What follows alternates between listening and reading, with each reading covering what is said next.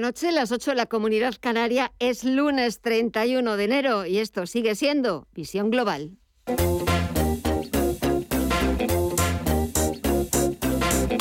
Esto es Visión Global con Gema González. Queda menos de una hora para que Wall Street despida la última sesión de un mes de enero marcado por la volatilidad. De seguir así, la renta variable americana va camino de cerrar su peor mes desde que estalló la pandemia en marzo de 2020.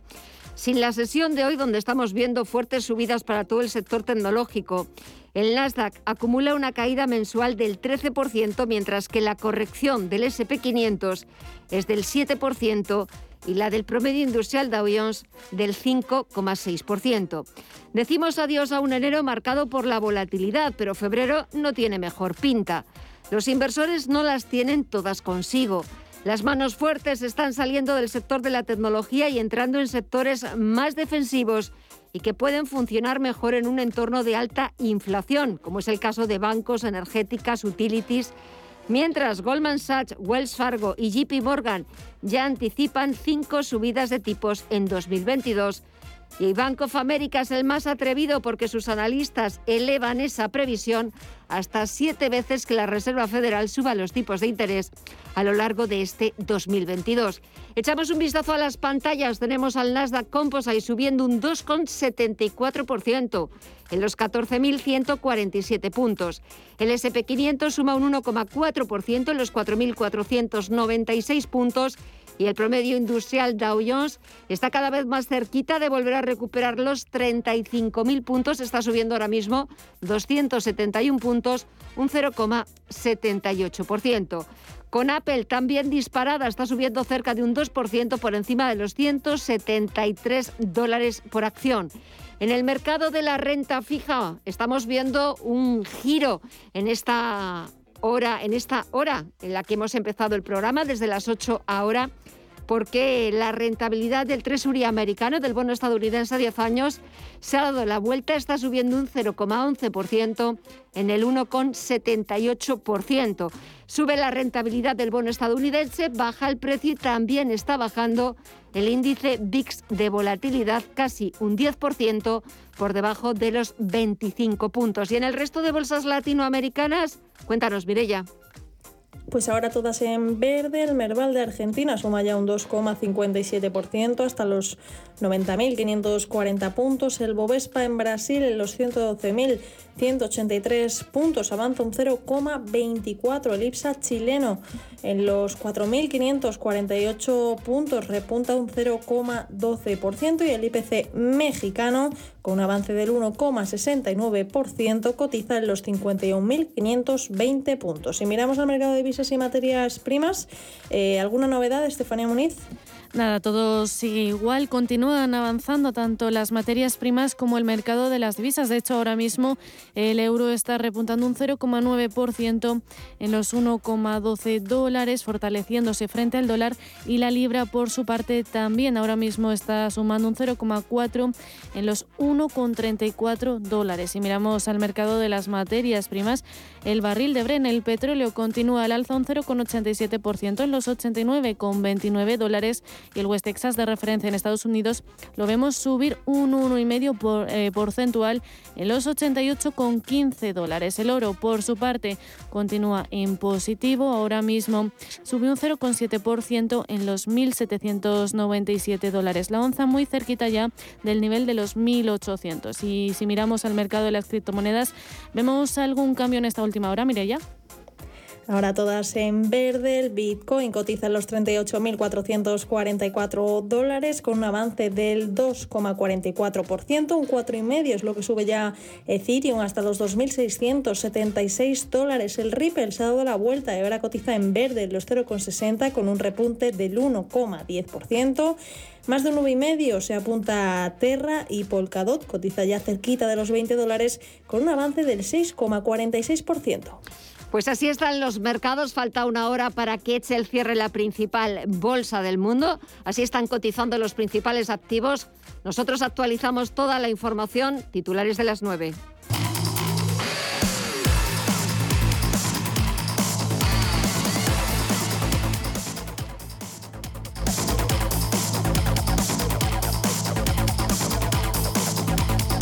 La presidenta de la Comisión Europea, Ursula von der Leyen, felicita por carta al presidente Pedro Sánchez por el, por el cumplimiento satisfactorio de los 52 hitos necesarios para el desembolso de los fondos europeos. En la carta, von der Leyen resalta la calidad del plan español como la excelente cooperación entre las autoridades españolas y los servicios de la Comisión.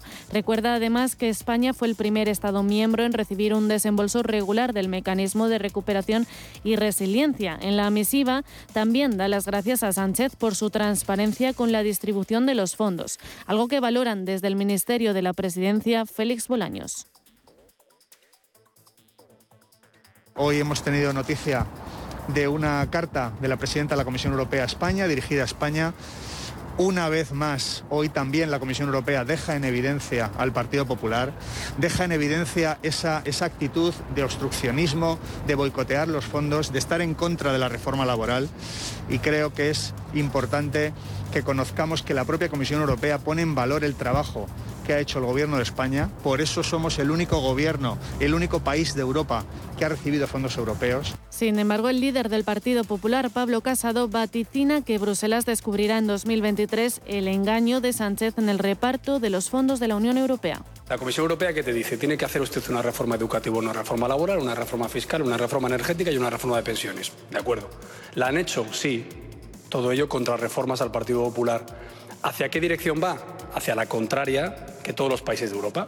Si la reforma de las pensiones a lo que va es acabar el factor de sostenibilidad y el índice de revalorización que nos pidió Europa en los años 12 y 13, pues dirán que eso no ha funcionado. Si la reforma fiscal, en vez de hacer lo que ha hecho Scholz en Alemania, socialista, que ha bajado 30.000 millones de euros los impuestos, es subir los 9.000 millones, o como dijo ayer Podemos, otros 50.000 millones el año que viene y el siguiente, pues Europa dirá, oiga, usted va a quebrar.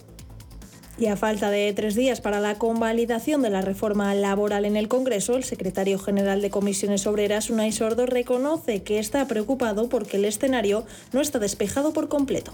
Yo creo, intuyo que va a salir adelante la convalidación del decreto, pero no puedo dar la absoluta garantía y desde luego no sería muy comprensible que una reforma laboral que creo que supone una mejora muy nítida en el derecho de los trabajadores y de las trabajadoras, que creo que es la mayor apuesta por la estabilidad en el empleo que se ha hecho en España desde los años 80, eh, que reequilibra la negociación eh, colectiva, que evita que los convenios de empresa puedan reducir los salarios de los convenios sectoriales y que además es producto de un acuerdo social, sinceramente me cuesta mucho ver que los partidos en general y los partidos de la investidura en particular sean capaces de eh, no convalidar un decreto Llegados a este punto, el líder sindical recuerda que no van a despreciar ningún voto porque lo importante es que salga adelante y no se mantenga la reforma laboral del Partido Popular contra la que hicieron dos huelgas generales. No entendería yo muy bien que los partidos de la investidura no tengan la inteligencia política, insisto,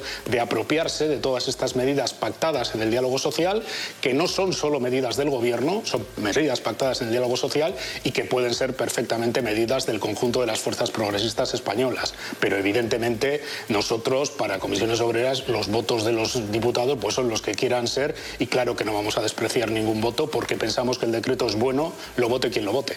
Tampoco los de Podemos verían mal otras alternativas. Ione Belerra es la ministra de Derechos Sociales. Que salga adelante es muy importante y al mismo tiempo cuidar la mayoría de la investidura para nosotros siempre ha sido una prioridad porque efectivamente el Partido Socialista, y creo que no es, eh, bueno, nadie se lleva error, estaría más cómodo con algún tipo de geometría variable que le permitiera en algunas ocasiones pactar con la derecha y en otras ocasiones pactar con la izquierda.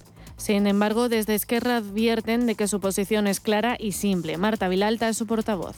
El gobierno del Estado sigue inmóvil, no quiere negociar, no quiere admitir que puede haber margen de mejora y entrar a concretar esta negociación, estos acuerdos, cómo puede mejorar esta situación. Por lo tanto, si no quiere negociar, pues no va a tener el apoyo de Esquerra Republicana para la reforma laboral. El precio de la luz cae este martes un 7% hasta los 206,54 euros el megavatio hora. En concreto, el precio medio del pool se situará unos 15 euros por debajo de los 221,82 euros el megavatio hora desde este lunes, aunque se mantendrá por encima de la cota de los 200 euros. Por tramos horarios, el precio máximo de la luz para este martes se dará entre las 8 y las 9 horas de la noche con 253 euros megavatio hora, mientras que el mínimo de 169,90 97 euros se registrará entre las 5 y las 6 de la madrugada. Con respecto a hace un año, el precio será un 1.635% superior a los 11,9 euros megavatio hora que registró el 1 de febrero de 2021. Y en clave internacional, el socialista Antonio Costa ha ganado las elecciones legislativas de Portugal con una histórica mayoría absoluta, 117 de los 230 escaños de la Asamblea, que le permitirá gobernar en solitario. La victoria aplastante del Partido Socialista ha sorprendido a muchos, sobre todo a los medios y centros demoscópicos portugueses que auguraban un resultado más reñido e incluso un empate con el Partido Socialdemócrata. A Costa le ha funcionado su apelación al voto útil de la izquierda en contra de sus antiguos socios. El bloque de izquierdas ha pasado de 19 a 5 diputados y el PCP de 10 a 6.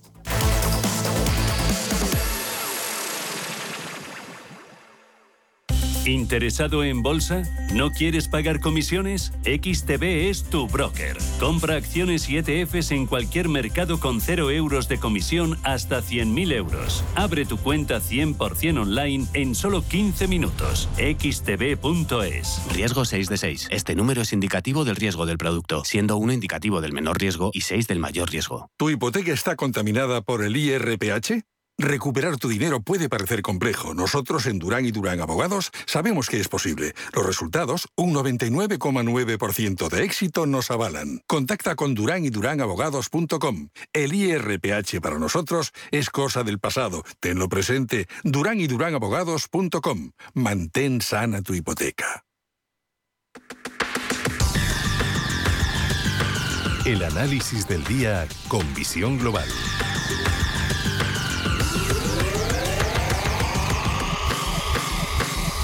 Y saludamos a Ricardo González, es gestor de GPM y autor del libro El Código de Wall Street. Ricardo, muy buenas noches. Hola, buenas noches, Gema. Bueno, a puntito de despedir este mes de enero, que ha habido de todo para los inversores, sobre todo en la última semana. Muchos bandazos, mucha volatilidad, mucha incertidumbre, muchos frentes abiertos que si nada lo remedia, me temo que van a continuar por lo menos estos primeros días de febrero. Sí, bueno, eh, recordemos hace unas semanas que ya hablábamos de que 2021 había sido inusualmente tranquilo, con muy poca volatilidad, y que era muy probable que este 2022 fuera bastante más volátil que el pasado ejercicio. Y apenas ha hecho falta un mes para demostrar este hecho. A partir de aquí, hay que tener en cuenta que las bajadas de este mes de enero han ocasionado un daño técnico en los mercados americanos. La tendencia alcista al menos ha entrado en una pausa y a partir de aquí nos adentramos en un mes de febrero que estadísticamente en sus primeras jornadas suele ser alcista, pero que también suele ser históricamente con bastantes vaivenes. De hecho, si cogemos la media del año 1950, el SP500 apenas ha generado rentabilidad durante el mes de febrero, pero sí que ha registrado grandes oscilaciones. Por lo tanto, hay que seguir preparados para que la volatilidad siga siendo alta y atentos, ¿no? Así los mercados americanos con estas alzas son capaces de reestructurarse al alza o, en cambio, siguen con su descanso. Esta semana tenemos reunión del Banco Central Europeo, reunión del Banco de Inglaterra y da la sensación de que el Banco Central Europeo, los de Christine Lagarde, van a seguir el guion previsto y no va a haber cambios en su política monetaria y subida de tipos, pues eso va da la sensación de que va va para largo. El Banco de Inglaterra sí que podría hacer otro movimiento en este sentido después del que hizo en diciembre. Eh, ¿Qué crees que puede salir de las dos reuniones, Banco Central Europeo y Banco de Inglaterra, que además son el mismo jueves?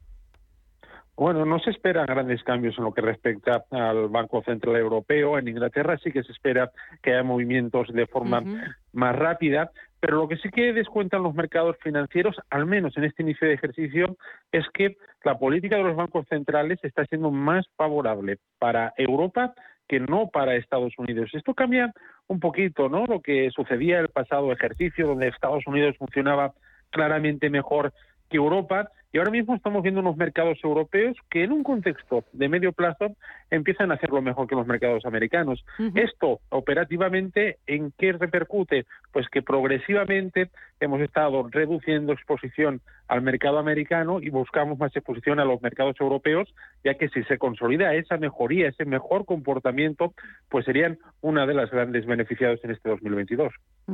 Es verdad que, este, que este comienzo del año, este arranque del año, eh, la bolsa europea lo está haciendo bastante mejor que la bolsa norteamericana, que es cierto que lleva una corrección eh, en lo que llevamos de año, sobre todo el sector tecnológico, en torno a un, si no me equivoco y no me fallan las cifras, en torno, creo que el Nasdaq lleva una corrección de un 13%, SP500 de un 7,5%, y es verdad que Europa parece que, que ha comenzado el año de, de, mejor manera.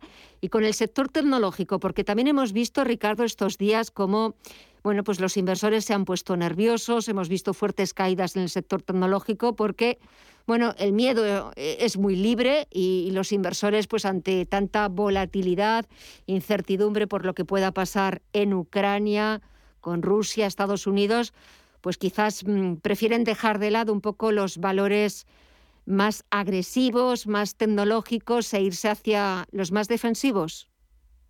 Bueno, es cierto, porque en las últimas semanas también hemos visto mejorar en Estados Unidos eh, empresas y sectores de corte defensivo, como el sector de bebidas, el sector de servicios públicos, lo que también conocemos como utilities, el sector de productores de comida, que es un sector de perfil muy defensivo, y efectivamente sectores como la tecnología, que había funcionado bien en meses anteriores, ha registrado un peor comportamiento. Y al final esto también se ha trasladado a los valores de pequeña capitalización, que también lo están haciendo francamente mal. Y lo que nos está diciendo ¿no? el mercado es que el optimismo que reinaba en las bolsas en 2021 parece haberse diluido en este inicio de ejercicio 2022 y que los inversores están optando por una postura de mayor cautela. Obviamente, cuando cambian esos flujos monetarios, de dónde sale el dinero de los sectores más agresivos, que son los sectores tecnológicos, especialmente el sector de tecnología software, el sector hardware no se ha visto tan perjudicado, pero sí que estamos viendo ¿no? esa rotación, esa, ese perfil cada vez más defensivo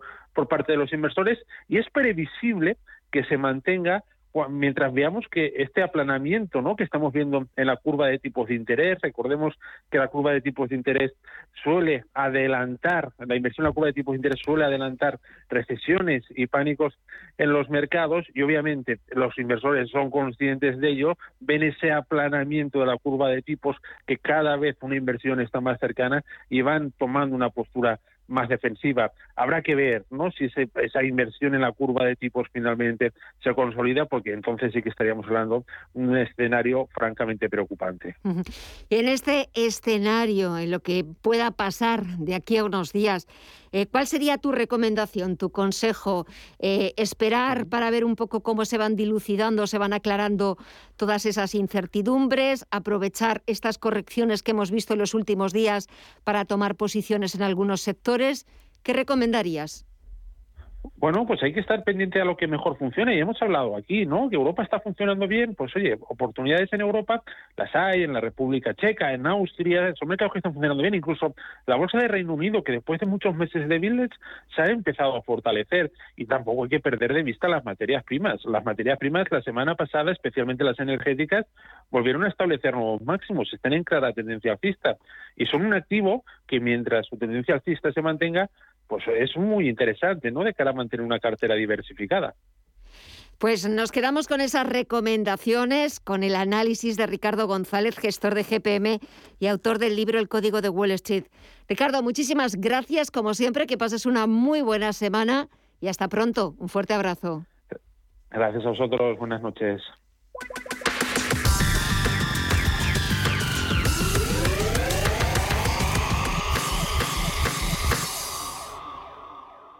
Como gestora líder mundial, Janus Henderson ofrece un alcance global combinado con las soluciones a medida que se esperan de un socio local. A través del conocimiento compartido con nuestros clientes, les conectamos con las ideas de nuestros expertos para que puedan tomar las mejores decisiones de inversión.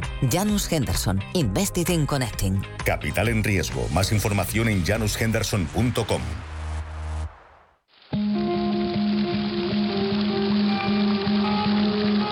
de la vida. Un viaje a través de los siglos y la historia de la humanidad.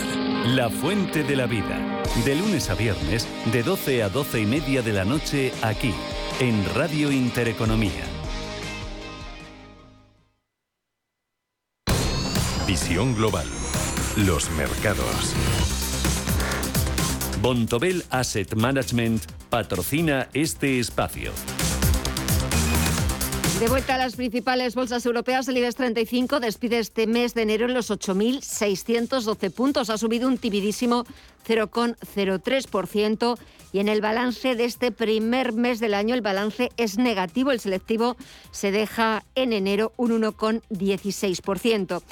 Hoy esas eh, caídas tan tímidas han venido sobre todo eh, por el mal comportamiento que han tenido pesos pesados del selectivo, como es el caso del Santander, que ha perdido un 1,65%, Inditex, que ha bajado algo más de un punto porcentual, o Telefónica, que se ha dejado un 0,83%. Y es que los bancos, el sector estrella del IBEX en el comienzo de este año, vuelven a acaparar los focos esta semana. Y es que a la nueva subida de los intereses de la deuda, a las reuniones que van a celebrar este jueves el Banco Central Europeo y el Banco de Inglaterra se suman los resultados de dos de los grandes que vamos a conocer estos días, Santander y BBVA. Por cierto que BBVA también entre los eh, perdedores hoy se ha dejado un 0,18% y ha cerrado en los 5 euros con 63 céntimos.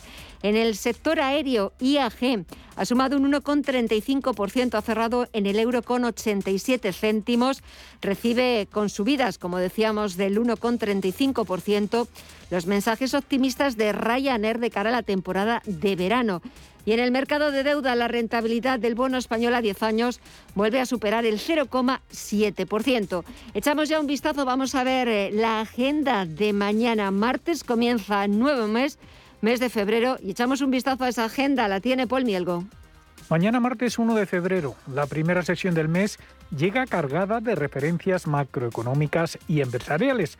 Destacan las cifras de PMI de actividad manufacturera en la zona euro, Reino Unido y Estados Unidos. En la eurozona también se conocerá la tasa de desempleo de diciembre, al igual que en Alemania e Italia.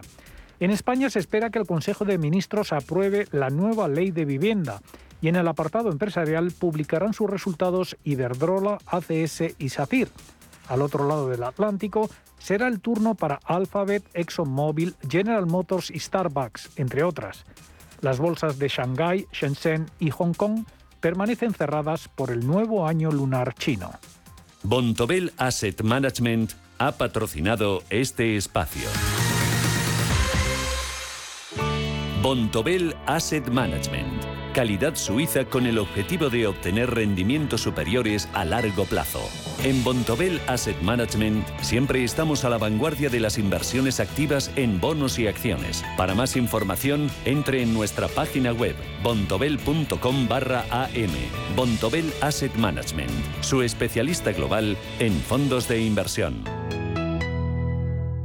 Los edificios de más de 500 metros cuadrados ahora están obligados a obtener el certificado de eficiencia energética. ¿No lo tienes?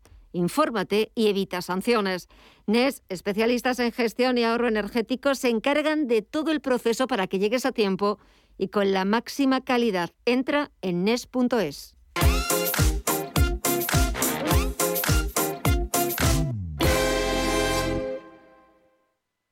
Ante los cambios de temperatura, abriga tus defensas. Yo elijo dos suplementos de laboratorios Marnis, Propol Bit Defense y Bit C1000 Vitamina C liposomada.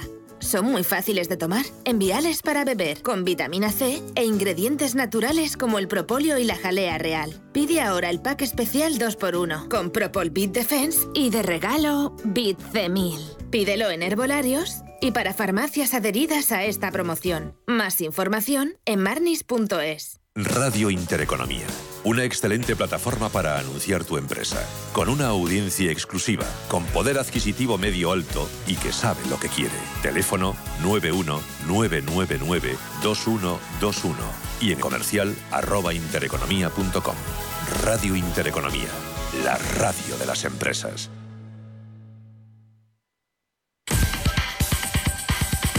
En Visión Global, las noticias empresariales. La vicepresidenta económica Nadia Calviño advierte de que el ruido que se ha generado recientemente alrededor del funcionamiento de Unicaja no favorece a la imagen de la entidad. Es evidente que eh, el ruido que viene rodeando el funcionamiento de, Unicaja en, este, en este, estos últimos tiempos pues no favorece a la imagen de la entidad. Eh, una entidad que es eh, fundamental no solo en el ámbito local o en el autonómico, sino en el conjunto del sistema financiero español. Respecto a la situación de Europa, la ministra ha asegurado que el Gobierno quiere ser parte de la viabilidad futura de la compañía. Están teniendo lugar distintas conversaciones a distintos niveles y yo espero que eh, encontremos una solución que nos permita pues eh, impulsar un futuro más próspero y mejor para la compañía y en todo caso desde el gobierno hemos expresado el carácter estratégico de la compañía y eh, enviar un mensaje de tranquilidad para todos los clientes y proveedores de la, de la sociedad. Santander lideró la captación de fondos en 2021 con 4.160 millones de euros de suscripciones netas. El 11% de este importe fue a parar a fondos de inversión domiciliados en Luxemburgo y el resto a sus fondos registrados en España. La segunda entidad que más fondo atrajo fue CaixaBank AM, líder del sector, con 3.889 millones de euros, seguida de BBVA con 2.855 millones. En ambos casos se recoge las ventas en España y, y la comercialización en España de fondos domiciliados fuera. Y José María Álvarez Payete, elegido nuevo presidente del Consejo de la GSMA. Es la asociación que engloba a los mayores grupos de operadores de telecomunicaciones. Sustituye a Stefan Richard del grupo Orange, que deja el cargo después de tres años. Con esta elección, la presidencia de la GSMA recaerá en una compañía española por primera vez en la historia de la asociación.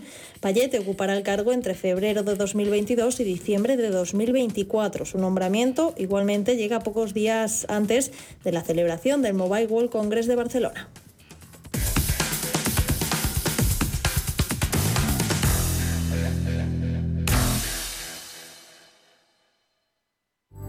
La Hora de Miguel Ángel es un programa dedicado a la salud y la prevención de enfermedades. Con un lenguaje claro y sencillo, te explica cómo llevar una vida saludable. Todas las noches a la una y media de la madrugada en Radio Intereconomía.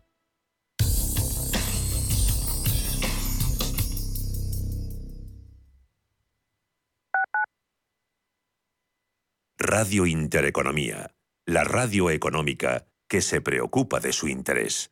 En Automatic nos encantan que las acciones sean seguras, sin riesgos. Mira hacia adelante, invierte en el cuidado de tu cambio automático y rentabiliza con la experiencia del especialista en cambios automáticos. Apuesta por Automatic y obtén buenos resultados. No te la juegues. Automatic.es. Automatic, reparación y mantenimiento del cambio automático.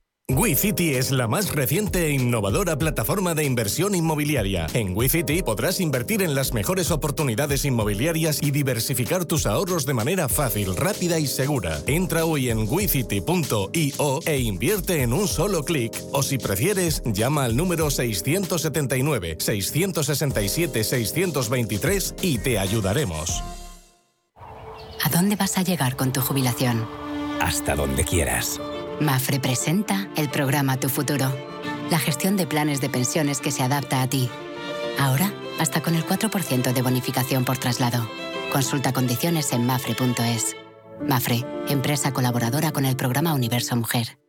Los miércoles de una y media a dos de la tarde, Foro Empresas CEO, centrados en la organización. Proponemos consejos y soluciones para optimizar recursos y operativas al alcance de todos los que dirigen o son responsables de empresa. Los miércoles a la una y media de la tarde en Radio Intereconomía, Foro Empresas CEO.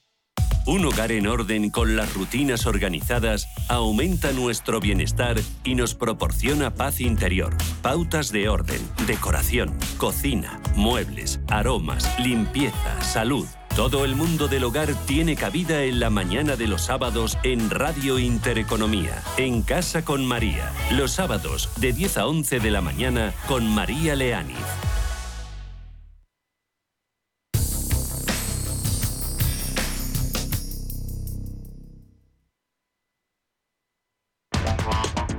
En Visión Global, la tertulia de los negocios.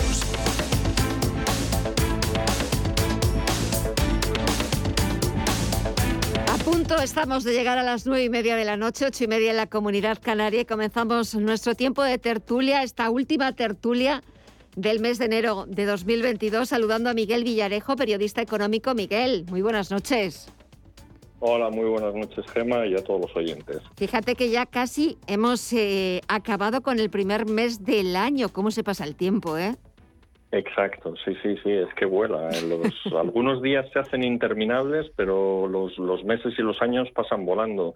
Y esta sensación además agudiza a medida que te vas haciendo ya mayor y, es muy mm, angustiosa, pero bueno, en fin, pero, vivamos el momento. Pues vivamos el momento porque eh, pues mejor que, que no pensemos en, en futuro, sino que aprovechemos el momento, carpe diem, como decían antiguamente, ¿verdad? Juan Iranzo, catedrático de Economía Aplicada de la UNED, muy buenas noches a ti también. Hola, buenas noches, encantado.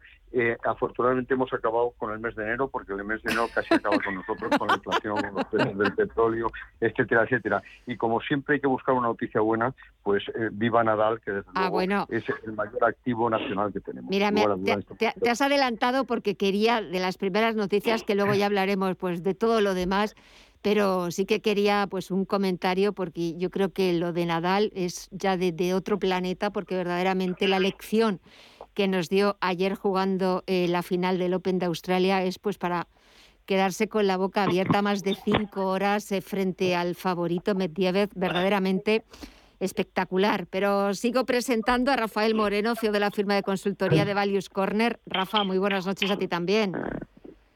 ¿Qué tal? ¿Cómo estáis? Buenas noches. Pues mire, hablando de las dos cosas, hay un librito que yo recomiendo profundamente de, un sacerdote francés llamado Jacques Philippe, que se llama El instante presente y hace pues una oda a la importancia de vivir el instante presente y no más, y no mirar más allá y dedicar todo el tiempo y toda la concentración a cada momento.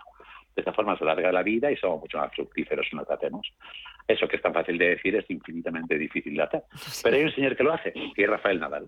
Rafael Nadal vemos que vive el instante presente y le da igual que ayer en el partido hubiera un 96% de probabilidad de victoria de su contrario, él se encarga de vivir el instante presente, que es el punto que tiene entre manos. Y lo demás no le importa. Y se está entrenando, entrena. Y se está divirtiéndose, se divierte. Y está en una final, se dedica al punto. No mira el pasado, los dos sets que iba abajo, y tampoco mira los cinco que le faltan por remontar. Por lo tanto, Rafa Nadal, un ejemplo de cómo se vive el instante presente. Fantástico. Miguel, me falta tu opinión. Pues eh, justamente esta mañana estaba oyendo una entrevista que le han hecho en, en la COPE a Rafael Nadal y Carlos Herrera le preguntaba que en qué momento se dio él cuenta de que podía remontar ese partido, porque no, no hay que olvidar que había perdido los dos primeros sets, estaba en el, en el en, a mitad del tercer set y tenía un 0-40 en contra y a partir de ahí inició. Y, Rafa Nadal, curiosamente, no dijo, bueno, pues en el momento en que gané ese set o en, o en el momento en que gané ese juego me di cuenta de que todo había cambiado. Dice, no, no, en tenis estás mm, viviendo el punto a punto. Entonces tú estás centrado en el punto en el que estás jugando. Y luego sí, de vez en cuando levantas la vista y, ves eh, el, digamos, el, panorama y te vas dando cuenta de que vas bien o vas mal. Pero básicamente su y, y, es eso lo que acaba de explicar muy bien Rafa es el, el punto que estás jugando en ese momento y te tienes que centrar en ese punto y si tienes la capacidad para no pensar más allá ni sobre todo para amargarte pensando bueno ya he perdido dos sets voy perdiendo 40 nada me van a romper el servicio y después de esto ya se acabó. Pero si tú sencillamente te limitas a jugar cada punto esto, pues sencillamente tienes muchas más probabilidades de hacer una remontada como la que él protagonizó.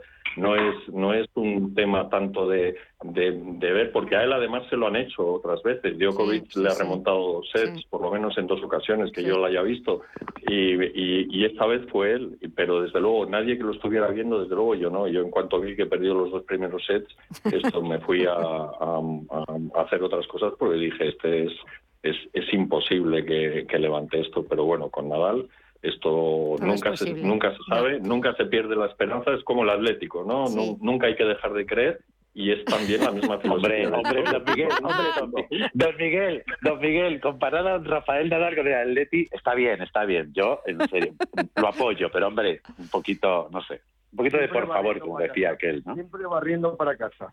Hombre, eso por, eso por supuesto, pues ya que tiene la, oportunidad, ¿verdad, Miguel? Pues oye, pues si barremos un poquito para casa.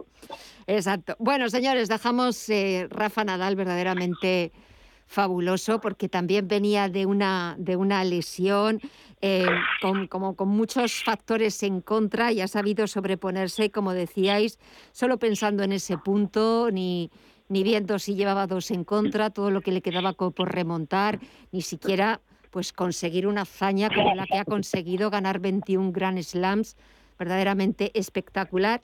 Y bueno, señores, Juan, ¿en qué punto nos encontramos? Quedan nada, tres días para esa convalidación en el Congreso de la Reforma Laboral y el Gobierno no las tiene todas consigo. Por mucho que apele, haga un llamamiento a todos los partidos de la izquierda, a los socios de investidura, que ha sido una reforma acordada con los agentes sociales, no solo con el Gobierno, pero de momento los números no le salen. Vamos a ver, a mí que se agrave la reforma como consecuencia de la necesidad de obtener los votos suficientes me preocuparía mucho, pero yo creo que ya he manifestado en reiteradas ocasiones en estos micrófonos que la reforma laboral no aporta nada positivo a la creación de empleo, que no aporta nada positivo a la lucha contra la economía sumergida y que no aporta nada positivo a la lucha eh, a la mejora de la eficiencia empresarial. Por tanto, todo lo que se empeore irá en sentido contrario, pero si al final no se aprobara la reforma, cosa que veo más que difícil, pues sería un avance, porque precisamente lo que había es que haber acometido unas modificaciones en el mercado laboral justo en sentido contrario a lo que se ha hecho.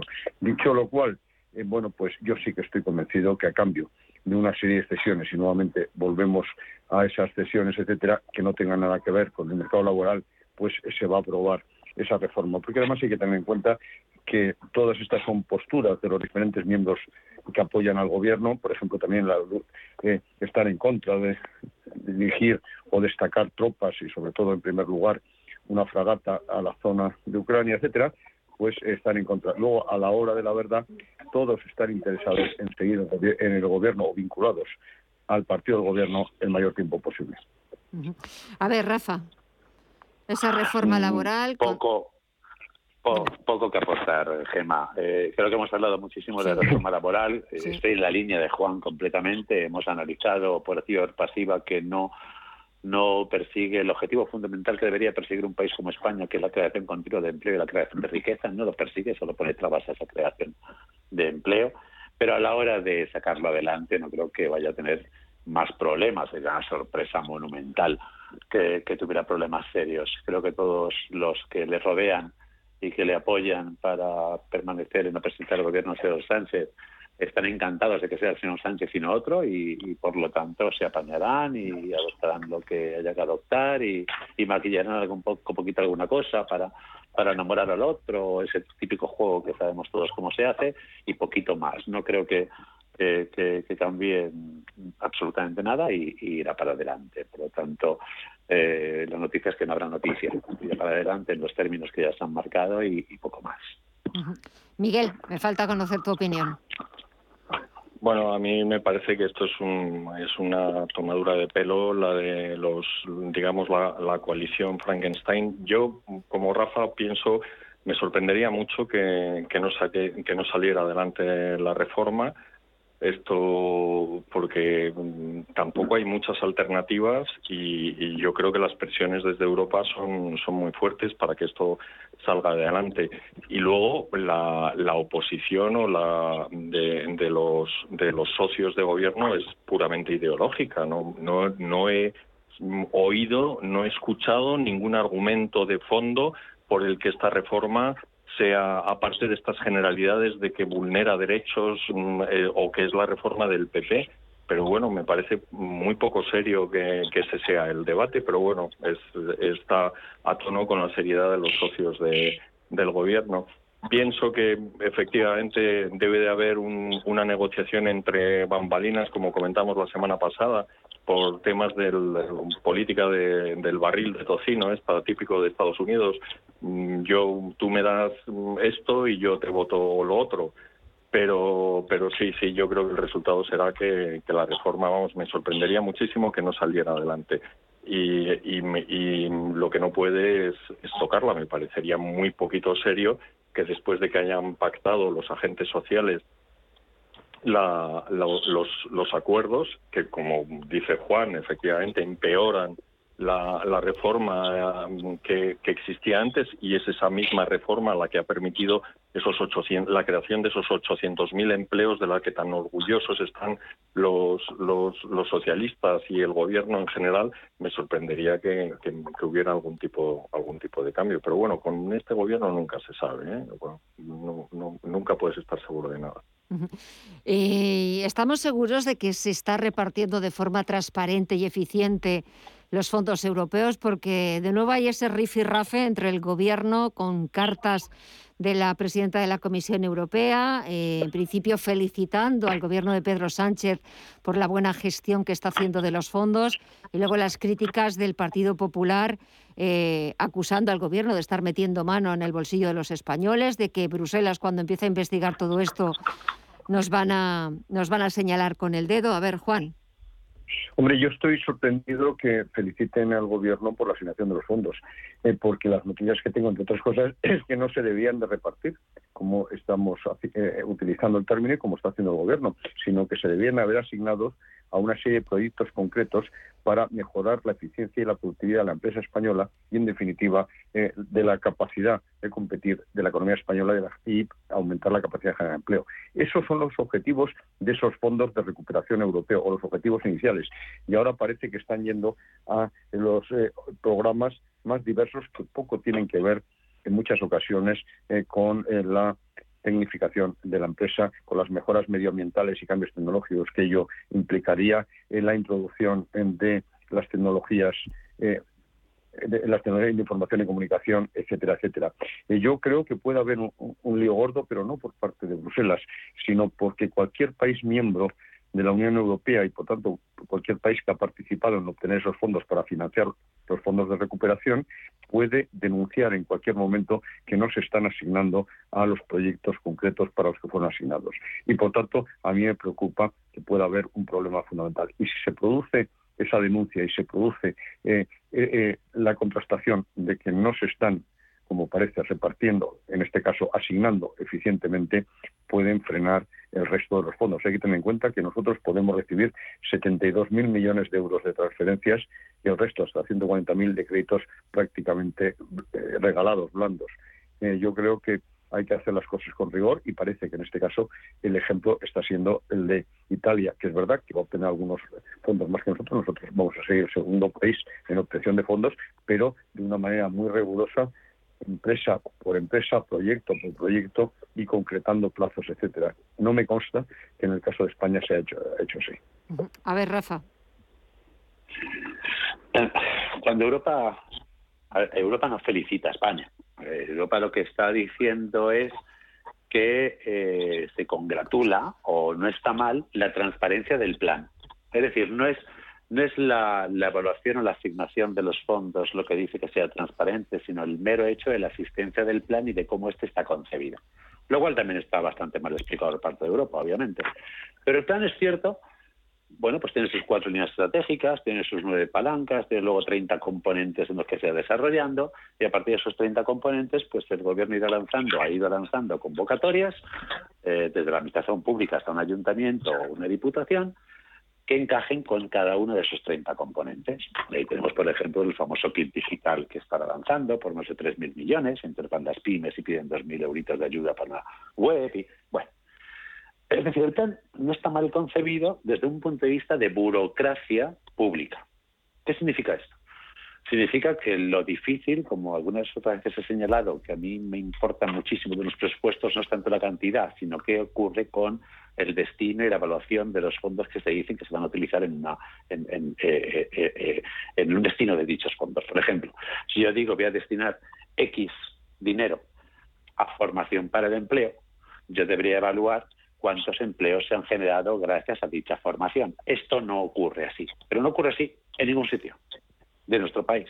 Es decir, cuando hay fondos para formación para el empleo, lo que se evalúa son las horas de formación dadas. Por lo tanto, es muy fácil justificar ese dinero. Tú dices, oye, yo he dado 40 horas de formación para el empleo de cómo se hace un currículum. Entonces usted puede justificar que ha utilizado ese dinero para esos indicadores. Pero no puede justificarlo para la creación. Sí, pero, pero, precedentes de que de, buena de buena evaluación o de buena no, de, indicadores de, de, justificar ah, por eso por eso eso es eso es eso es eso es eso es. Entonces entonces el, es un problema eh, sistémico por decirlo así porque a nadie le interesa evaluar realmente los resultados de lo que ocurre. Por lo tanto, en el mm. tema de los fondos, el primer problema es que el plan no importa. Lo que importa es cómo voy a evaluar y qué indicadores tengo para que esos fondos realmente se destinen a cumplir lo que he dicho que iba a cumplir. Y eso no está así en ese plan. Y eso no hay así un comité de evaluación. Y no se ha diseñado un sistema de evaluación y justificación de los fondos en base a los objetivos que tiene, porque no está bien planteado. Por lo tanto, Europa me sorprende que diga lo de la transparencia y luego ya está todo mal definido, porque los indicadores o no son los adecuados. Por lo tanto, sin entrar, fíjate, simplemente solo hablando de la, de la idoneidad de la programación, de la evaluación, ya habría un grandísimo problema de qué va a ocurrir con estos fondos. Es decir, tú te lo puedes dar a cualquiera, porque te lo puedes justificar de cualquier forma. Con un lenguaje, con unos resultados, es muy fácil de justificar, realmente fácil. ¿eh? Es más, si a eso le añadimos que este gobierno mete mano, hay corruptelas, lo estamos viendo en el Ayuntamiento de Barcelona, lo estamos viendo en prevaricación que está viendo en algunos casos, lo estamos viendo en algunas ayudas directas que se ha dado alguna línea aérea u otras. Si estamos viendo ya que casi el 50% de los fondos para turismo van a ayuntamientos que son del PSOE. Si estamos viendo ya algunas cositas que ya no es una falta de eficiencia o de eficacia en la evaluación de resultados, sino que es encima apoya a los míos, apoya a quien yo quiero, pues se junta el hambre con las ganas de comer. Por lo tanto, es un grave problema para España el que tenemos. Todos esos millones no están bien gestionados en cuanto a cómo voy a evaluar dónde van, sino que encima hay una falta de transparencia absoluta de cómo se otorgan. Así que fallo en cómo otorgo y fallo en cómo evalúo. Madre mía de vida, parece que es eh, un futuro poco alentador para los fondos que llegan a España. A ver, Miguel. Bueno, yo tengo delante la carta que ha escrito la Ursula von der Leyen a, Dear Pedro, querido Pedro, y, nada, lo que le dice es que se alegra de, felicitarle, que quería felicitarle por el satisfactorio cumplimiento de los 52 primeros hitos bajo el plan de recuperación y resiliencia español. ¿A qué se refiere? Pues mm, una serie de tenían que, cumplir una serie de requisitos para obtener el desembolso de esos de esos fondos y, los han cumplido. Esto no tiene absolutamente nada que ver con, con la ejecución de los fondos. Esto lo único que dice es que había unos prerequisitos para recibir los fondos y esos prerequisitos burocráticos o de la naturaleza que sea se han cumplido. Al final de la carta también hay una referencia a la reforma laboral para ver si ella puede airearla en, los medios pero básicamente estos son únicamente esto, los requisitos burocráticos y administrativos que tenía que cumplir España para que le desembolsasen los, los fondos. Otra cosa es qué se está haciendo con esos fondos. Los italianos están gastando primero y preguntando después. Aquí en España mm, están siendo muy, muy, muy estrictos y lo único que hemos visto es un mapa de distribución por, por regiones, lo cual, como dice esto Juan, pues no es lo más sensato. O sea, lo sensato es que se pongan sobre la mesa planes y en función de sus de los méritos de cada plan esto se, se asignen los fondos, no que se mm, entreguen tantos fondos a Baleares, tantos fondos a, Madrid, tantos fondos a, Cataluña, porque la realidad es que con independencia de que el, esto está pensado para estimular la economía y, y esta debe ser estimulada de forma uniforme y homogénea, con independencia de eso, de lo que se trata es de que mejore la productividad, porque si no, mm, si nos lo gastamos en inversiones improductivas, como se hizo con el PLANE, pues en fin, es, tirar el dinero, no tiene mucho sentido. Juan, ¿quieres añadir algo más? Bueno, que, efectivamente yo espero que se vaya rectificando y que se dedique de verdad a mejorar la eficiencia, porque además, efectivamente, sí que estaba definido en los parámetros fundamentales, pero yo creo que las cuatro grandes líneas eh, eh, no está claro desde el punto de vista económico que vayan a favor de la eficiencia de la economía. Puede ir a favor de otras cosas, pero no, no, de la eficiencia de la economía. Yo creo que, y me preocupa, que puede ser una oportunidad perdida para modernizar de verdad la economía española y el sistema productivo, porque es una gran cantidad de recursos que se pueden destinar a mejorar toda la eficiencia del sistema, pero para eso además hay que creer básicamente en que es la empresa eh, privada, como yo creo, en la que de verdad eh, genera valor y, genera y, eh, empleo a medio y largo plazo y, de una manera sostenible. Y yo creo que este gobierno social comunista no cree clarísimamente en la empresa y eso se pone en manifiesto en la distribución de estos fondos que, como se ha dicho, se dedican a municipios, se dedican a asentamientos, a comunidades, pero no a empresas en la mayoría de los casos. Eh, yo no sé si hoy, me imagino que sí, que lo habéis visto porque ha salido eh, recordando esos eh, dos años, tal día como hoy, ese 31 de enero de hace dos años, cuando salió la primera persona, el primer contagio de, de, ese nuevo virus que nos era desconocido a casi todos, COVID-19, en la gomera de un turista alemán. Rafa, anda que no ha llovido desde entonces. ¿Quién nos lo iba a decir? Rafa. Parece que. Sí, perdón, ah, perdón, estoy aquí. No, estoy aquí, estoy aquí, estoy aquí. Ah. Que había puesto, había puesto el mute, había, que estamos en la época, en la, en, la, era del mute, estamos, en la era del mute.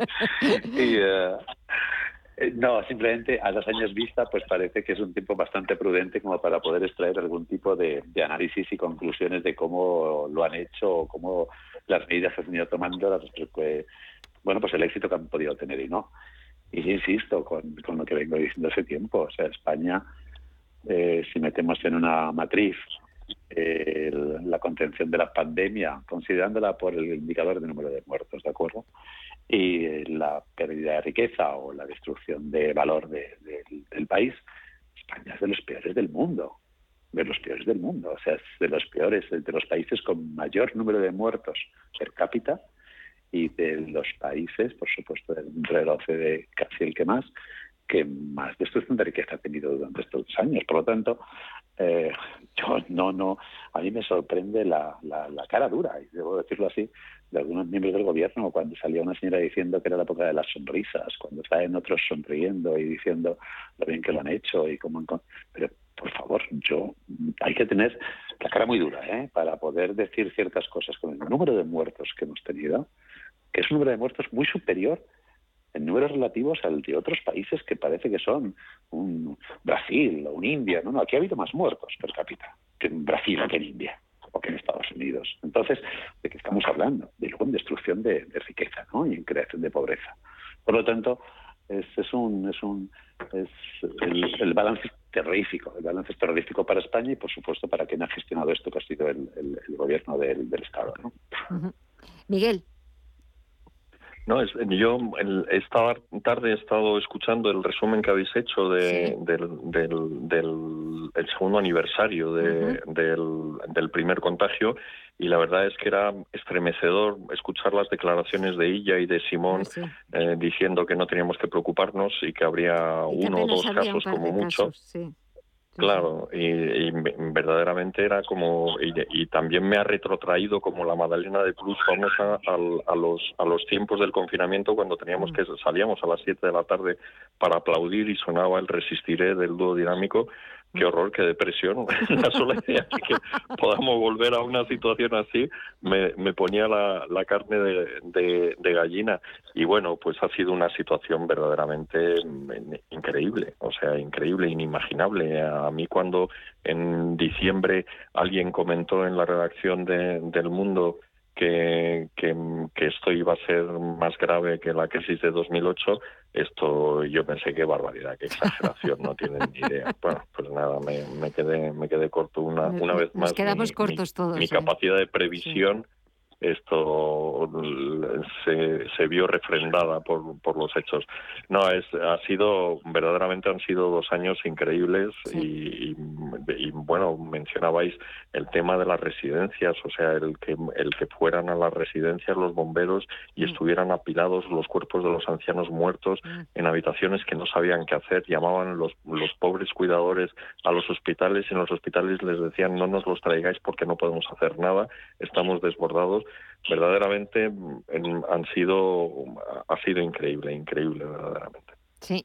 Eh, Juan, me falta conocer tu opinión. No, pues eh, además de todo lo que habéis dicho perfectamente, que es una tragedia, en primer lugar hay que poner de manifiesto que ha sido la libertad la principal víctima del COVID. Se ha aprovechado precisamente el COVID y el miedo de los ciudadanos para aplicar un totalitarismo psicológico que se está viendo en casi todo el mundo, pero con especial virulencia en el caso de España. Y se han aplicado una serie de medidas que luego incluso han sido declaradas anticonstitucionales con resultado nulo respecto a las consecuencias de esa inconstitucionalidad, sobre todo respecto a quienes eh, eh, aplicaron esas medidas y luego, por otro lado, desde el punto de vista tanto sanitario eh, como económico, España es uno, eh, por no decir el peor país casi del mundo eh, con, en cuanto a resultados sanitarios. Ya lo ha dicho Rafa, número de fallecidos eh, per cápita y resultados económicos. Sin lugar a duda, la OCDE, The Economist, etcétera, nos acaban de recordar que somos el peor país de la OCDE y que vamos a ser el último en recuperar el Producto Interior Bruto pre-COVID, es decir, el año 2019.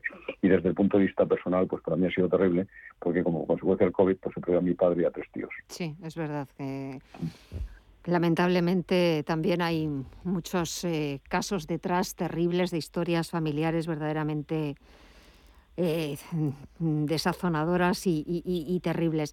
Eh, Rafa, yo no sé si quieres añadir algo más o...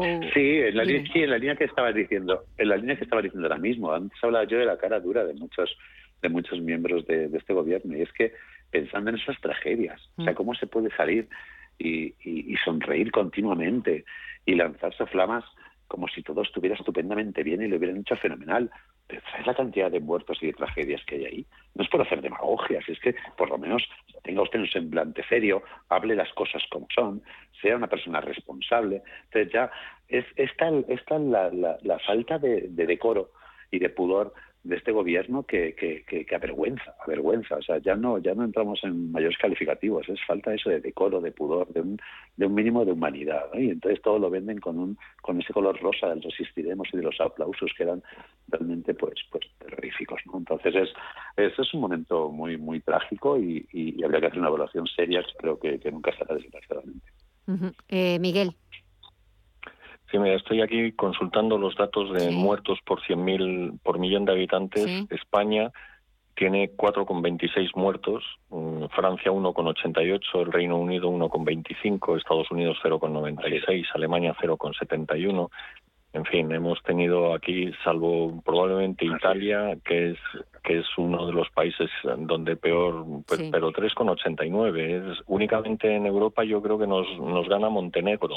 Ah. Que, en, fin, es, es un dato espantoso. Es verdad que también por el tipo de vida que tenemos los españoles y los italianos y, los mediterráneos en general, pues se presta mucho más eh, el, contagio y, prendió con muchísima más fuerza pero así todo hay un montón de, de, conclusiones que habría que sacar de, esto para aprender, no con el propósito de echarnos los muertos a la cabeza como, como se hace tradicionalmente en este país, sino sencillamente con el, con el propósito de, sacar esto sanas conclusiones. Veo también que los datos en China, o sea, Nueva Zelanda es 0,2, mm. todo el mundo sabe, y en China son cero, o sea, no no hay ni ni siquiera el, significativo, el, tiene, hay que meter tres decimales, pero yo creo que, ahí es donde empezó todo el problema, porque China ha falseado sus datos y eso nos indujo a los europeos a pensar que la tasa de mortalidad era muy inferior a la que en realidad era, mm.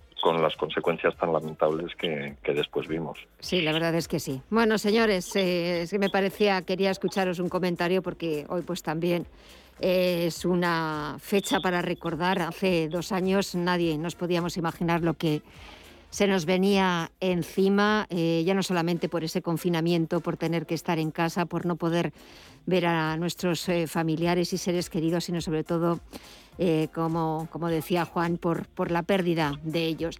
Señores, muchísimas gracias a los tres. A ver qué tal se porta febrero con nosotros. Miguel Villarejo, Juan Iranzu y Rafael Moreno. Un verdadero placer. Cuidaros mucho y hasta el próximo lunes. Un fuerte abrazo. Buenas noches. Un fuerte abrazo. Hasta el lunes que viene. Hasta el próximo lunes. Adiós. Adiós. Y así ponemos punto final a este último programa de Visión Global. No se asusten del mes de enero. Mañana volvemos. Mañana empezamos febrero con más ganas, con más análisis, con más expertos y ofreciéndoles toda la información de este y del otro lado del Atlántico. Tienen una cita a partir de las 8 de la tarde con la mejor información. Visión Global. Gracias y hasta mañana.